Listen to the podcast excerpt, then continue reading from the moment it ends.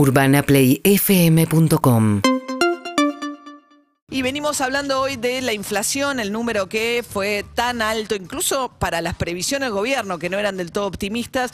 Vamos a hablar con una economista que es una gran especialista en el tema inflación, Victoria Giarrizo, es investigadora del Instituto de Economía Política de la Universidad de Buenos Aires. ¿Cómo estás, Victoria? Buen día. Hola, ¿qué tal? ¿Cómo estás? Bien, bien. Bueno, a ver, eh, vos seguís mucho el tema de inflación hace muchos años. ¿Qué está pasando? Que esto no tiene freno. Entendemos el contexto internacional, pero esta es una inflación, digamos, la guerra en Ucrania está ya el 24 de febrero. Y el número es de febrero, Sí, sí. o sea que Eh, tiene seis días, cua- cuatro días de febrero ¿no? de- del conflicto.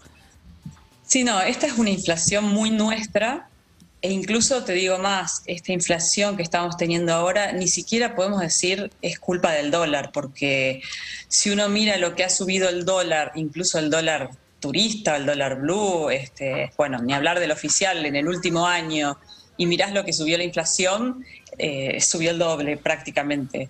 Este, entonces, tenés eh, otros factores.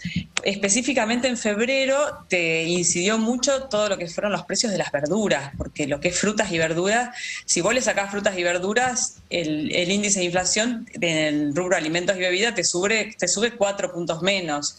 Entonces, y ahí es cuando uno empieza a decir, bueno, hoy en Argentina tenés tantas causas de inflación como precios prácticamente hay, porque como productos prácticamente hay, porque tenés que hacer un análisis, vas analizando uno por uno y en cada uno pasa algo diferente. Por ejemplo, en lo que es verduras, en febrero tuviste problemas climáticos, tuviste eh, altas temperaturas en enero, que también te incidió obviamente en la oferta de verduras en febrero.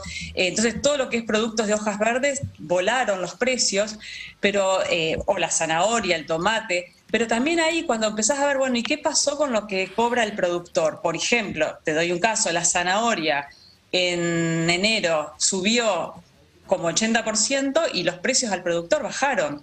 Este, entonces, ahí tenés mercados muy especulativos donde hay que regular, hay que este, mirar.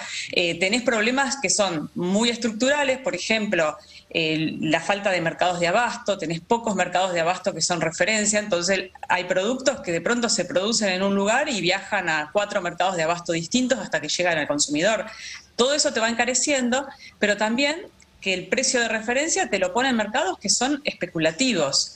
Entonces, en si vos mirás febrero y le sacás el rubro frutas y verduras, la inflación en alimentos te baja muchísimo. Aún así, te sigue siendo arriba del 4%. Entonces empezás a ver, bueno, ¿qué otros factores hoy te están tirando para arriba la inflación? Un factor que te tira para arriba, ¿me escuchan? Perfectamente, te estamos siguiendo, Ah, Victoria. bueno. Eh, ¿Qué Eh, otros factores factor, empujan? fíjate. Decinos. No es el Sí. dólar, no son las tarifas de servicio público, pues todavía no empezó a impactar, va a impactar, ¿no? En el, en el número de marzo. Sí. El, No, tampoco es la guerra, como decías vos, pero entonces empezás a mirar rubro por rubro. Decís, por ejemplo, a ver, ¿qué pasó con los alquileres? Y el alquiler te subió. El, Banco Central te está dando hoy, que es el que te pone la referencia, un aumento en los alquileres del 53-54%. Y entonces, ¿cómo puede ser cuando vos mirás el alquiler que te sube 54%, pensemos también que te sube el costo de producción de todo el sector productivo, incluyendo el comercio. O sea, y entonces, ¿cómo puede ser que un sector que vive de rentas, que es el sector alquiler, te suba por encima del salario, por ejemplo? ¿no? Eh, no, tiene, no tiene sentido. Por otro lado, cuando vos mirás qué pasó en 2020 con la pandemia, no nos olvidemos que nos empobrecimos todos en el 2020 y ahora estamos en una guerra de quién recupera primero las ganancias.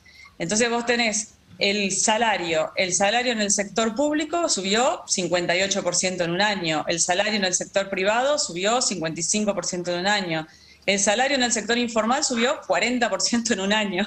Entonces empezás a tener estas inequidades y que, por ejemplo, el sector este, más perjudicado empieza a ser el sector que tiene menos poder de negociación, menos Claro. poder de lobby. de las El- dos maneras, del- ¿no, Victoria? Porque por un lado, los salarios informales tardan mucho más en llegar a acompañar la inflación o pierden directamente, como estás planteando, contra la inflación.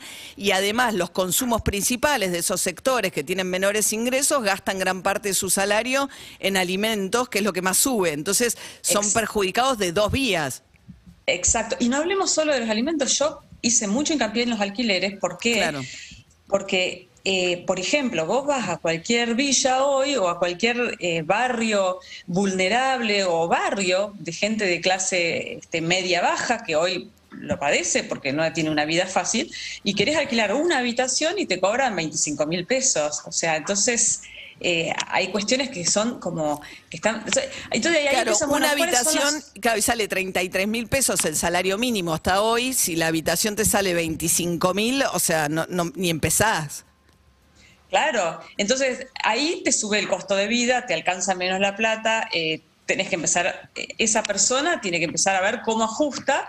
Y después tenés todo lo que es el Argentina es un país con costos muy altos en todos los aspectos, porque estamos hablando ahora del alquiler, que encima te lo, te lo pone como referencia el, Banco Central al, precio del alquiler, o sea que ni siquiera es que podemos culpar solamente a los que arriendan, o sea, hay como una convalidación oficial del precio de los alquileres. Argentina, mirás los impuestos al trabajo y es de los países que tienen más impuestos, además cargas al trabajo del mundo.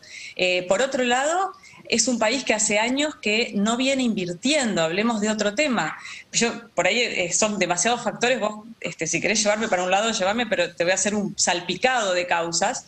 Pero es un país que hace años que no viene invirtiendo porque, primero por la crisis, pero nuestra crisis empezó mucho antes de la pandemia. Entonces, hoy tenés, cerraste las importaciones, tenés que producir con lo nuestro, la industria, por un lado, está buenísimo porque eso te permitió que la industria crezca a un ritmo rapidísimo, que no expulse personal, que cree empleo, entonces tenías un sector que te traccionaba en la economía, pero a la vez tenés una industria que está al límite de sus posibilidades de producción en muchísimos sectores.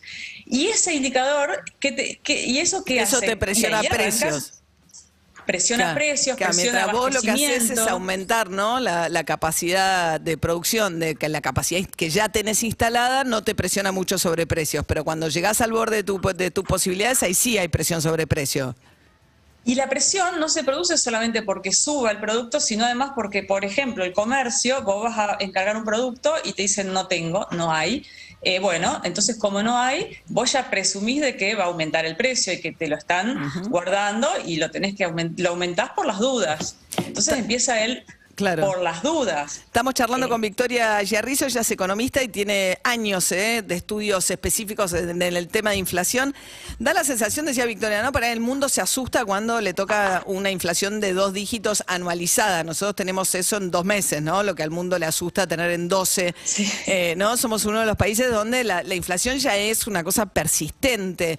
Eh, hay, y, vamos y oscilamos entre la multicausalidad de la inflación, entonces, bueno, es un proceso largo que hay que ir tocando las distintas variables porque es tan delicada la situación de la economía que tocas un poquito acá, te impacta allá, etcétera, a la de Alberto Fernández ayer diciendo son los especuladores, ¿no? Como la idea de hay momentos donde aparece la posibilidad de una solución mágica o rápida y momentos en los que dicen, no, che, ¿sabes qué? Necesitamos tiempo para solucionar esto.